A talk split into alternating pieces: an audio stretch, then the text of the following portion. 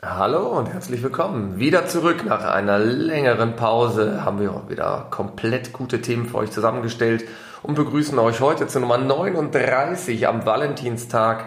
Was könnte es da Schöneres geben, als mit meinem Lieblingsgast über das Thema am Valentinstag zu sprechen? Das Herz.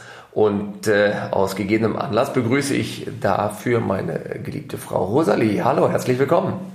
Herzlich willkommen. Auch das gleich am Anfang wieder ein schönes Wortspiel eingebaut. Klang herzlich gut, dass wir unserer Linie mit den Wortspielen treu bleiben und äh, wieder versuchen, die sämtliche Gags rauszuzuzeln, die uns dieses Thema anbietet. Wir haben uns gedacht, heute am Valentinstag bietet sich ja an, äh, über unser ja doch mit wichtigstes Organ zu reden, das Herz. Keine Angst, das wird jetzt kein Exkurs in die Herzanatomie äh, oder sonstige schwierige Operationen oder Krankheitssituationen. Wir wollen allgemein das Herz betrachten, beleuchten und was wir Gutes für unser super Pumporgan tun können. Ich denke, dafür ist es mal ganz wichtig, dass man ganz grob weiß, dass es bei den allermeisten Menschen auf der linken Seite im Körper liegt. Ich habe das einmal gesehen tatsächlich in meiner Karriere, dass es komplett umgekehrt Karriere? war. Ja, in dieser, in dieser schnellen Karriere. Ich habe noch diesen, diesen Abendkurs Medizin ah, belegt. Okay. Und da hat, äh, hat mir tatsächlich eine junge Dame, die hatte einen sogenannten Situs inversus. Alles war umgekehrt. Und die hatte das Herz nicht am rechten Fleck. Wortspielalarm. Und da war es auf der anderen Seite. Aber normalerweise links 300 Gramm schwer, je nach äh, Herzoffenheit bei dem anderen mehr oder weniger, 15 Zentimeter lang und pumpt wirklich erstaunliche 4,5 bis 5 Liter pro Minute. Also das ist doch schon äh, eine gute Druckleistung für so ein 24 kleines. 7. Und das 24-7 und im Standard-Statistik-Durchschnitt, äh, je nach Männlein oder Weiblein, um die 80 Jahre lang, Tag ein, Tag aus. Das ist schon erstaunlich. Ohne, bei den meisten Menschen oder bei vielen Menschen, ohne äh, Impulsgeber von außen sozusagen. Eigentlich unfassbar, ja. Und ich habe auch mal gelesen, dass ähm, das Blut, das das Herz quasi durch unsere Adern pumpt, vier Kilometer in der Stunde zurücklegt, was ich auch spannend fand. Mehr als du, wenn du joggen gehst normalerweise. Ja, was ich auch sehr, sehr, sehr, sehr erfreulich finde, dass das Herz so was Schönes kann. Ja. Das stimmt nicht. Ja. Also wirklich gut und wir wollen jetzt mal schauen, ähm, dass wir so ein paar Tipps geben oder mal beleuchten, was wir für dieses tolle Organ alles tun können, damit es eben auch wirklich noch viele, viele Jahre, Tag ein, Tag aus, diese grandiose Leistung vollbringt. Was ähm, ich wirklich gerne noch wissen will, du hast jetzt so ein paar Rahmendaten zum Herz gesagt, wie groß, wie schwer, groß wie eine Faust, schwer wie, wie viel wiegt 300 Gramm? 300 Gramm ungefähr, genau, Faust groß, Pi mal Daumen, im linken Brustkorb Und arbeitet es. Wie ist das denn jetzt so aufgebaut, so ein Herz? Aus was besteht das denn? Aus, aus was besteht das? Nein, aber es ist, also ganz es ist grob, ein Muskel. Ich, ich, will da ja, wie ich am Anfang gesagt habe, jetzt gar nicht groß in die, in die, ins Mega-Detail gehen, sondern wirklich nur auch erklären, dass das Herz im Prinzip als wesentliche Aufgaben eben ähm, das, das, das Ansaugen unseres sauerstoffarmen Bluts äh, im, im, als Ziel hat und eben auch nach der Anreicherung über die Lunge auch wieder die Verteilung des gut gefüllten und genährten Bluts im Körperkreislauf. Also das sind so die Hauptangaben. Das heißt, es zieht alles an sich, was quasi im Verbrauchen begriffen ist, reichert es an und schickt es dann wieder auf die Reise, damit unser Körper Tag ein, Tag aus gut mit Nährstoffen versorgt wird. Und dafür gibt es äh, spezielle Zugangswege, dass die in das Herz leiten, in, die, äh, in den rechten Vorhof, in die rechte Kammer, linker Vorhof, linke Kammer. Dort ist quasi ja, die, die, der, das Wechselgeschäft von armem, sauerstoffarmem Blut zu sauerstoffreichem Blut. Und das ist im Prinzip das Wichtigste, weil ohne Sauerstoff, wissen wir bekanntlich, ist uns ein Leben schier unmöglich. Ja, auch äh, äh, in äh, Situationen Orbit oder sonst irgendwas. Ähm, ich weiß gar nicht, wie ich darauf jetzt komme hier, dass ich irgendwie ins Orbit will, brauchen wir natürlich Sauerstoff. Das wundert mich also jetzt das auch. ist extrem wichtig. Ich wollte gerade mal so einen Ausflug machen. Ich fühlte mich irgendwie so frei gerade.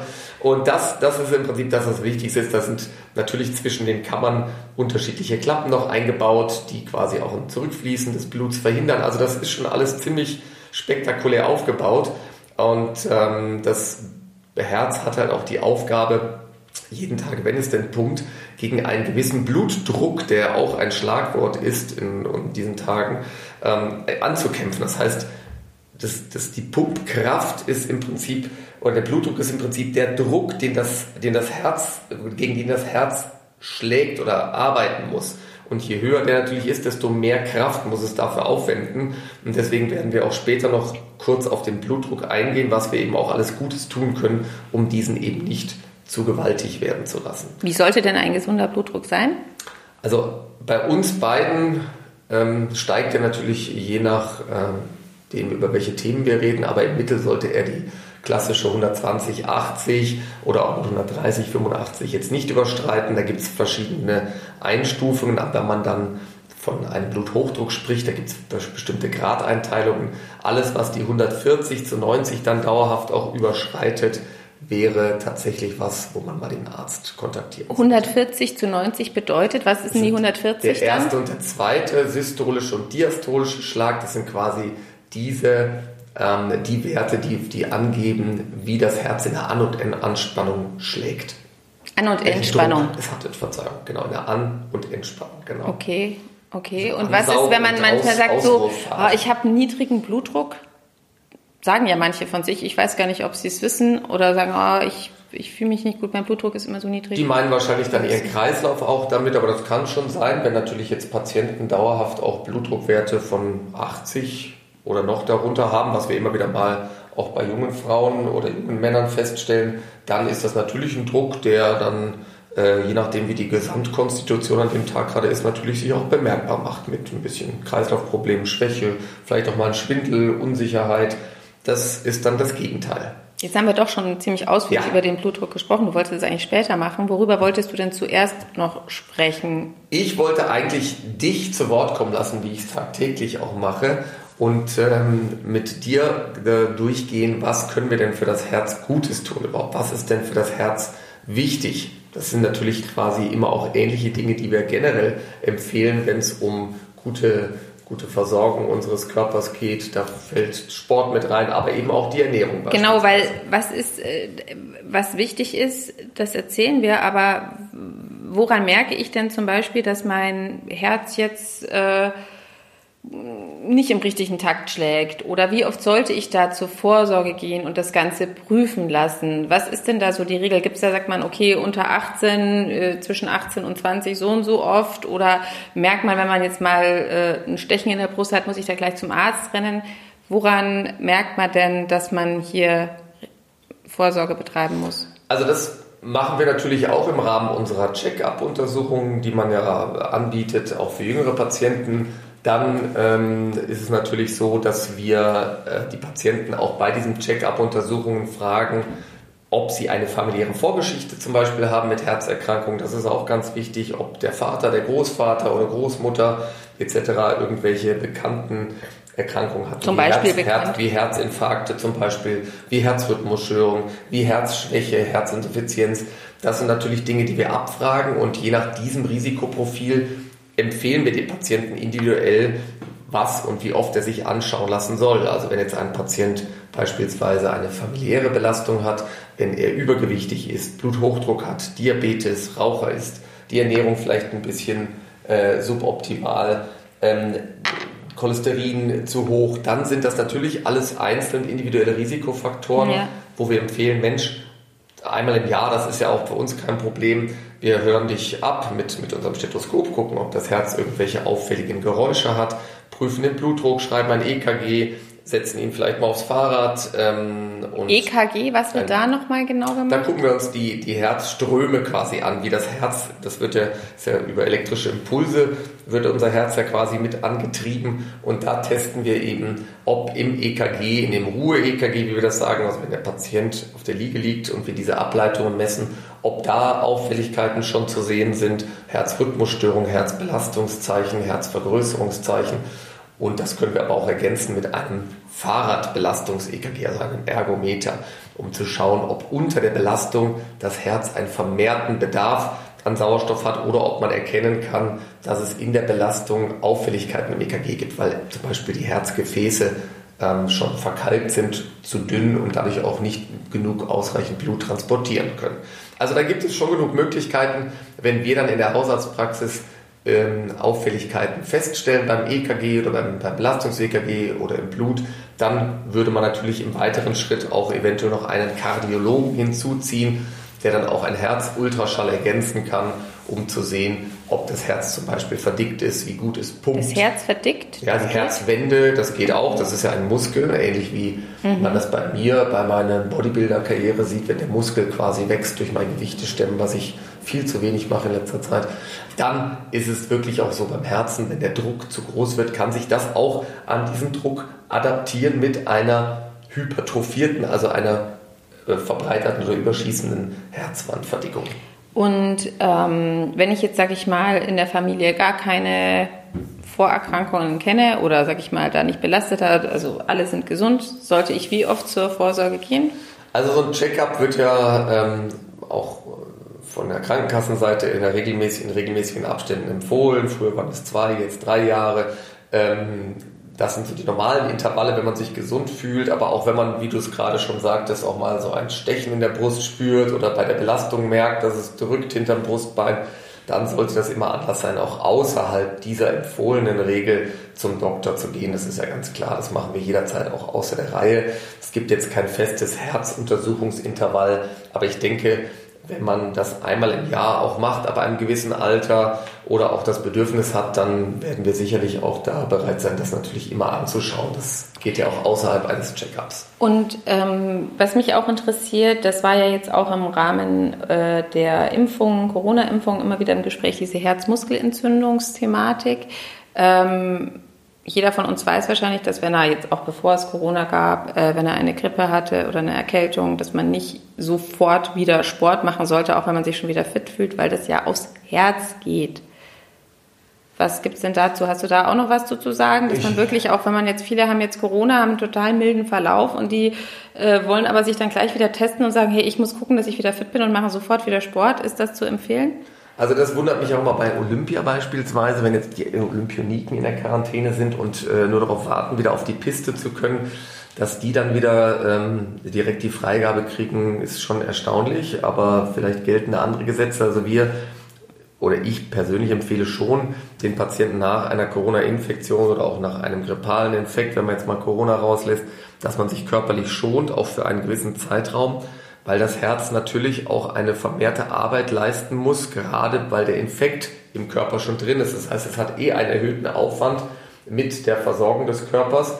Und wenn man den jetzt noch weiter oder diese, diese Belastung des, des Herzens weiter steigert durch regelmäßige sportliche Aktivität, und da meine ich jetzt wirklich ähm, schnell, Schnellsportarten, Ausdauersportarten, wo also wirklich auch die Pumpkraft zunimmt, also das Herz mehr und mehr gefordert wird, dann kann es wirklich dazu führen, dass auch durch die Belastung mit meistens ja viralen Erregern im Körper das Herz einen Schaden davon nimmt und zwar an den Herzwänden, es wäre oder nee, an den Schichten muss man besser sagen. Mhm. Ähm, und da gibt es dann verschiedene Herzschichtschäden, die durch diesen übermäßigen Sport entstehen können, was dann auch zur Folge hat, dass das Herz dadurch auch langfristig ähm, und unwiderruflich geschädigt werden kann. Auch an den Herzklappen können Schäden entstehen, die dann eventuell im Worst Case auch eine Operation dieser Klappe ähm, mit hervorrufen. Also da sollte man sehr, sehr vorsichtig sein und wirklich schauen, dass man sich gut auskuriert und nicht zu früh reinstartet, weil das ist es nicht wert. Okay. Ähm, also auch jetzt zum Thema Impfung nochmal, dass du hast ja auch mal gesagt, wenn man geimpft worden ist, dass auch dann der Körper erstmal beschäftigt ist und da auch nach einer Impfung erstmal so bis zu zehn Tage empfiehlst du ja wirklich keinen Sport ja, zu machen, also keinen Hoch, also nicht joggen zu gehen oder an einem Fußballturnier teilzunehmen oder ein Tennismatch abzuhalten. Also bei ne? sämtlichen ne? Impfungen, die wir kennen, ist das mhm. jetzt nicht in diesem Rahmen erforderlich. Ich empfehle immer noch den Tag der Impfung, dass man da so 24 Stunden zumindest verzichtet, damit der Körper wirklich Ruhe hat sich auf diesen Impfstress äh, vorzubereiten oder zu reagieren. Und ähm, dann kann man sich langsam wieder rantasten an die sportliche Aktivität. Okay. Und jetzt die Lebensumstände, die ja wirklich einen großen Einfluss auf unsere Herzgesundheit haben. Was stellst du denn in der Praxis fest? Ich meine, du hast da wirklich ein, äh, viele Patienten, die Bluthochdruck haben, unter Übergewicht leiden. Was sind dann wirklich die Krankheiten, die dann quasi das Herz in Mitleidenschaft ziehen? Also das Wichtigste ist, dass man eben versucht, diese Risikofaktoren, wie es immer im Leben auch ist, so weit wie möglich zu reduzieren. Und wenn das ähm, eben nicht möglich ist oder nur bedingt möglich ist, dann ähm, haben wir natürlich die Folgeerkrankungen, gerade bei Übergewicht, Diabetes, hohem Cholesterin, dass ähm, die Gefäße darunter leiden können und das auch in einem Maße, dass es so weit führt, dass auch die wichtigen Gefäße, jetzt in unserem Fall die Herzkranzgefäße, darunter leiden, indem sie wirklich auch ähm, nur noch eine Minderversorgung des Herzens leisten können, was dann irgendwann im Verlauf im schlimmsten Fall auch zu einem Herzinfarkt beispielsweise führen kann. Ja. Was ist denn dieser Infarkt? Was passiert da genau?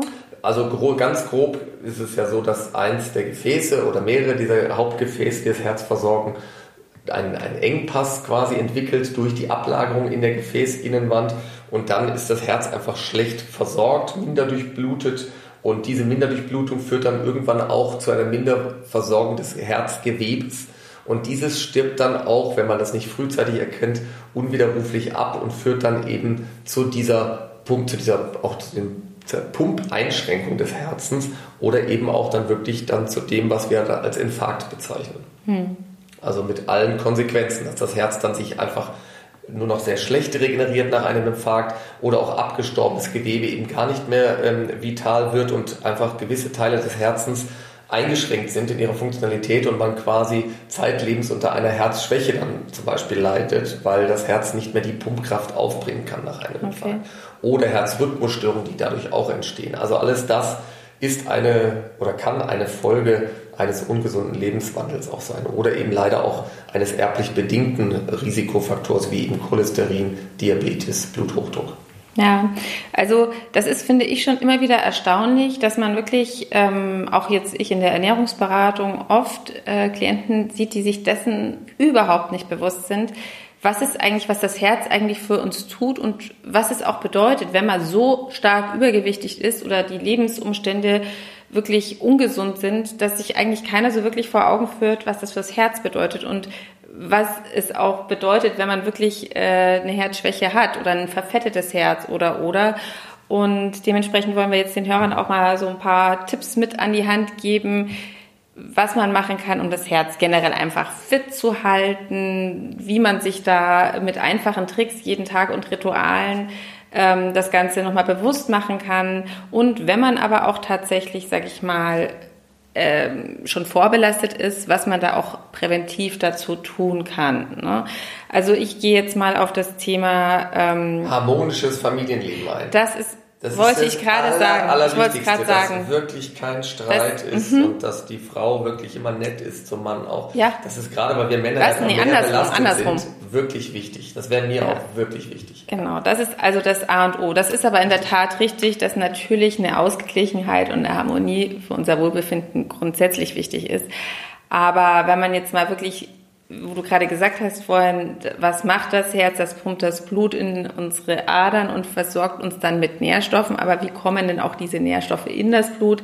Natürlich über unsere Ernährung. Und hier, jetzt sage ich mal, um eine, für, für die Herzgesundheit sich wirklich gut zu ernähren, kann ich einfach nur empfehlen, sich wirklich vielseitig, vitaminreich und ausgewogen zu ernähren ähm, viele Vollkornprodukte, wenig fettes Fleisch, also Schweinefleisch etc.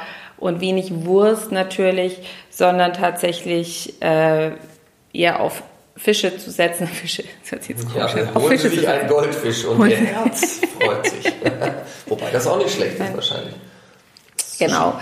Also, äh, wie gesagt, äh, gesunde Fette ausfischen, Omega-3, Omega-6-Fettsäuren im ausgewogenen Verhältnis natürlich, dann viele Nüsse, viele grüne Gemüsesorten, Blattsalate, Bitterstoffe aus Mangold oder auch meinem Radicchio etc.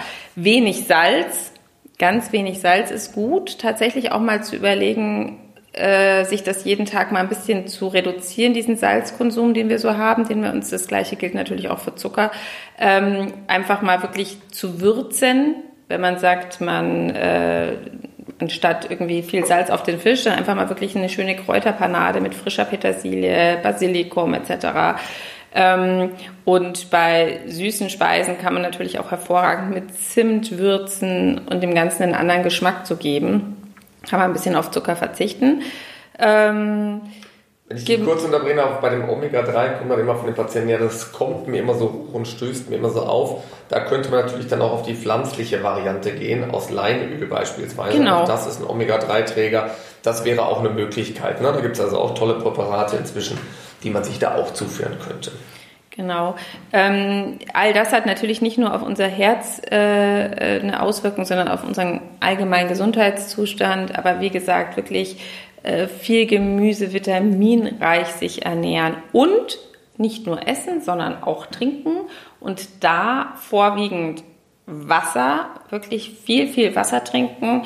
Ähm, das kann ich den Leuten auch immer nur mit auf den Weg geben. Das stillt auch unseren Appetit vor dem Essen. Einfach nochmal ein Glas Mineralwasser zu trinken, vielleicht einen Schuss Zitrone rein. Zitrone enthält zum Beispiel Kalium, was auch sehr gut für unsere Herzgesundheit ist, unseren Herzmuskel und ähm, wenig Alkohol natürlich. Also Alkohol. Das befürchtet. Du hast es befürchtet, aber das ist tatsächlich die ganzen Drogen, Alkohol und Rauchen sind einfach nicht gut für unser Herz. Ist, das ist einfach so. Ich meine, da will ich jetzt gar nicht zu weit äh, ausholen, damit alle hier noch auch am Apparat bleiben und zuhören, aber es ist tatsächlich so. Jetzt, jetzt sind alle schon weg, nachdem du das gesagt hast, haben die eh alle abgeschaltet. Genau. Was aber unabhängig davon, es gibt einfach viele Sachen, die eben auf unser Herz äh, einen positiven Effekt haben. Das ist einfach eben die Ernährung mit Superfood und super gesunden Sachen, super leckeren Gerichten. Dann natürlich ähm, Sport, Bewegung. Das A und O, der Ausdauersport auch sehr wichtig. Hast du dazu noch was zu sagen zum Thema Sport und Bewegung? Naja, das ist ja schon was Relevantes, jetzt nicht nur für das Herz an sich, sondern auch, dass wir schauen, dass es eine, eine gewisse Regelmäßigkeit hat. Also es hilft jetzt nichts, wenn der ein oder andere oder die eine oder andere einmal im Monat eine extreme Sportart betreibt, sondern wirklich kontinuierlich. Und da reicht auch gerade für die Herzgesundheit es schon immer wieder aus, wenn man einfach es schafft, vielleicht zwei, dreimal die Woche in einem etwas schnelleren Gehtempo, bei dem man sich noch unterhalten kann, Gut, wenn die Frau dabei ist, muss man ja nicht reden, man kann ja auch nur schneller laufen, aber zum Beispiel nicht 30 bis 45 Minuten in einem schnelleren Gehtempo, wenn man das schafft und sich diese Zeit nimmt, ist das super. Hier Schaffen wir viel zu wenig. Das können wir uns doch jetzt mal ja. vornehmen. Heute am Valentinstag gehen wir 30 Minuten laufen. Mhm. Du in die eine, ich in die andere Richtung. Und dann äh, natürlich auch einmal die Woche, wenn man es schafft, Kraft noch mit dazu, weil das auch generell wichtig ist, dass wir die Kraftkomponente nicht vergessen. Auch beim Thema Osteoporose, dass man da jetzt quasi ein gutes Konto sich aufbaut, weil das Zusammenspiel der Muskulatur mit dem Knochen extrem wichtig ist. Also ich denke, diese Zeit kann man sich irgendwo einbauen und ähm, damit hat man schon mal einen auch nachgewiesenermaßen wirklich guten Faktor ähm, für das Thema Herzgesundheit oder generelle Gesundheit. Was ist denn mit äh, Personen, jetzt, da würde ich jetzt auch gerne noch drauf kommen, also wir hatten jetzt äh, Ernährung, wir hatten Sport, jetzt das Thema Stress. Ja, ja tatsächlich. Also äh, das Thema Stress, bei uns spielt das überhaupt keine Rolle. Wir sind Nein, durchaus ausgeglichen, durchwegs voll, ausgeglichene voll. Personen. Ne? Absolut, also, absolut, weil wir immer in die andere Richtung laufen. Aber da hast du vollkommen recht, wir probieren es zumindest. Und das ist ein Thema Stress, was du ansprichst, hatten wir auch in ein, zwei Podcast-Folgen immer wieder mal angesprochen. Als Nebenbausatz soll hier noch gesagt, wenn ich das Herz jetzt zu banal beleuchtet haben sollte, in unserer Nummer 27 spricht Professor Wakili noch einmal wirklich in einer professionellen Art und Weise über Herzgesundheit. Also da mal reinhören. Schlauer Mensch, ganz großer. Und das ist wirklich was, Nummer 27, kann man sich sehr, sehr gut anhören. Was aber, ich aber dazu ja. sagen wollte, ähm, zum Thema Stress, äh, du bietest ja auch das Messen der Herzratenvariabilität, ein super Wort für mich an. Das haben wir sehr lange geübt ähm, ja. Sag's mal dreimal hintereinander, Herzratenvariabilität. Ja. genau, das fand ich total faszinierend, weil wie gesagt, ich ging immer davon aus, dass ich total ungestresst bin. Dann habe ich das einmal gemessen und da kam was ganz anderes raus. Vielleicht kannst ja. du mal ganz kurz erklären, was das ist, was du da misst, was das bedeutet und was man daraus lesen kann. Also du hast ja gerade gesagt, Stress ist ein, ein Faktor. Stress spürt jeder, hat jeder, kennt jeder, nimmt dieses Wort auch immer recht schnell in den Mund. Aber was bedeutet das? Und das war für mich auch ganz interessant, mal zu sehen, wie kann man denn diesen Stress überhaupt, kann man den darstellen oder wie lässt er sich messen oder was bedeutet das eigentlich? Und gerade jetzt aktuell durch die Belastung der, der ganzen Pandemie mit teilweise Quarantänesituationen, mit Kontaktbeschränkungen, mit beruflichen, psychosozialen äh, Stressproblemen, wurde das für uns immer wichtiger, ähm, so dass ich mich auch mehr und mehr damit beschäftigt habe. Und bei diesem HRV, bei dieser Herzratenvariabilität, misst man, wie du das auch schon gesagt hast, oder wie das Wort das auch schon erklärt, quasi den Abstand zwischen zwei Herzschlägen. Und da wollen wir tatsächlich, oder kann man tatsächlich auch eine gewisse Variabilität feststellen. Und das ist ja im Prinzip das, was unser Leben da auch ausmacht. Das heißt, wie adaptionsfähig sind wir eben auch in bestimmten Stresssituationen. Also diese HRV ist quasi eine, der Globalindikator für unsere körperliche An- oder Entspannung. Ja? Und da gibt es bei uns im Körper zwei wesentliche ähm, äh, Nerven, also, äh, äh, wie soll ich das nennen, Nervenbahnen oder Nervenobjekte, äh, die unser autonomes Nervensystem auch regulieren. Das ist der Parasympathikus und der Sympathikus. Wobei der Sympathikus quasi unser Gaspedal ist, also alles, was unsere Energie ähm, mit beeinflusst und der Parasympathikus quasi die Bremse, die dann für die Erholungsphasen und für die Ruhe zuständig ist. Also ganz banal gesagt, kann man mit dieser HRV-Messung ähm, unser autonomes Nervensystem beleuchten und auch grafisch dann darstellen, wie unser Verhältnis von Gaspedal und Bremse ist. Und am liebsten natürlich wollen wir, dass unser Bremspedal der überwiegende Indikator in diesem Spiel ist. Und da kann man wirklich auch den Patienten grafisch zeigen, aha, seid ihr im roten, im orangenen oder im grünen Bereich, was mhm. euer Stressniveau angeht. Und je nachdem, wie, wie eben dieses Ergebnis ausfällt, kann man mit dem Patienten besprechen, welche Art und Weise es gibt, um eben wieder in einen besseren, in ein besseres Stressniveau oder besseres Stresslevel zu bekommen. Ob es jetzt durch die Ernährung ist, durch die körperliche Aktivität, durch Entspannungstechniken, durch Yoga, durch progressive Muskelentspannung, Feldenkreis. Es gibt ja viele, viele Sachen.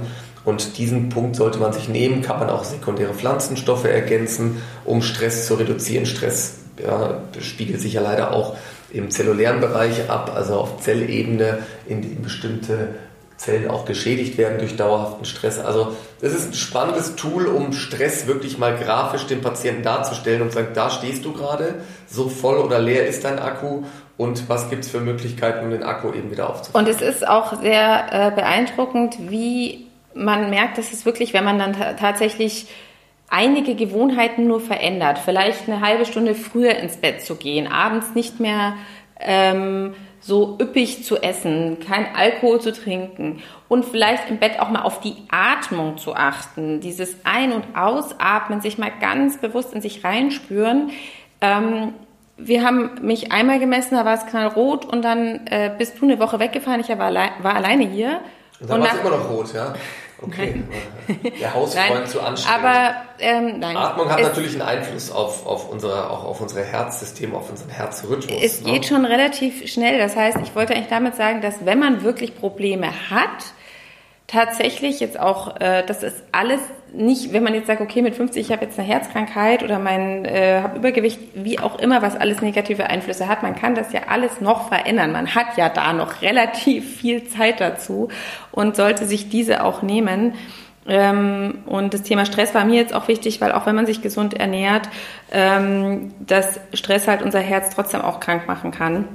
Jeder merkt das von uns. Man schläft eben nicht mehr gut und wacht total gerädert auf und das ist dann einfach ein Teufelskreis, der beginnt, aus dem man sehr, sehr schwer rauskommt. Aber es gibt ja dich.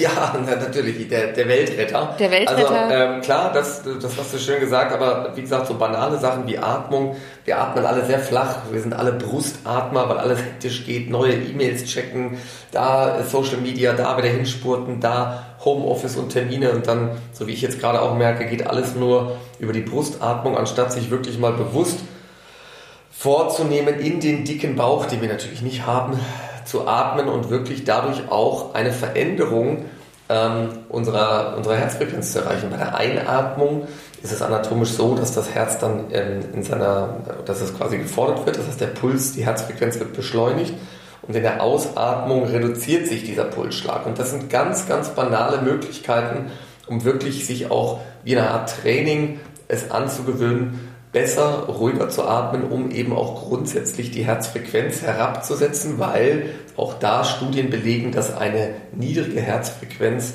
eine höhere Überlebensrate hat und wir einfach einen, einen vielfach besseren ähm, Gesundheitszustand dadurch erreichen. Also Atmung, ein Riesenthema. Da braucht es kein Fitnessstudio, keinen Partner. Alphornblasen ähm, ja, soll Alphornblasen probiere ich, ist immer schwierig, ich kriege das immer nicht in den Kofferraum, sonst hätte ich das auch gemacht auf jeden Fall. Deswegen probiere ich es erstmal mit Kannst du doch mal einen Garten stellen damit. Kann ich machen, aber dann ja, hätten wir auch keine Nachbarn mehr. Das wäre auch ganz schön eigentlich. Dann hätten wir immer Ruhe und könnten ganz uns nur dem Thema Alphornblasen widmen. Sehr schön. Ist aber auch ganz gut. Also ihr seht, es gibt viele, viele Möglichkeiten, auf, auf, ja, mit wenig Aufwand sich was Gutes zu tun. Klar, man muss sich mit, der, mit dem einen oder anderen beschäftigen, aber ich denke, wenn man das in den Alltag eingebaut hat, haben wir eine gute Chance, dass unser Herz vielleicht über das Durchschnittserwartungsalter schlägt. Ja, man sollte gut zu seinem Herzen sein, das stimmt. Also sei gut zu mir, mein Valentine. Ja? Wir kommen damit auch zu, mit diesem von mir wirklich super Abschluss, wie ich finde, zum Ende der Nummer 39.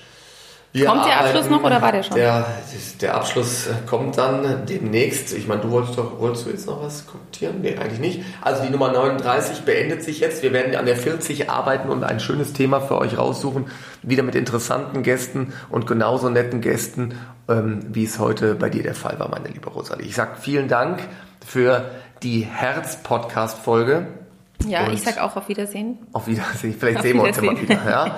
Und alles Gute, bleibt herzgesund, entspannt euch, Stress runter, Herz raus. Nee, Herz bleibt noch drin. Lassen wir noch ein paar Tage. Stress runter, Herz raus. alles Liebe, wir sehen uns zur Nummer 40. Tschüss. Ciao.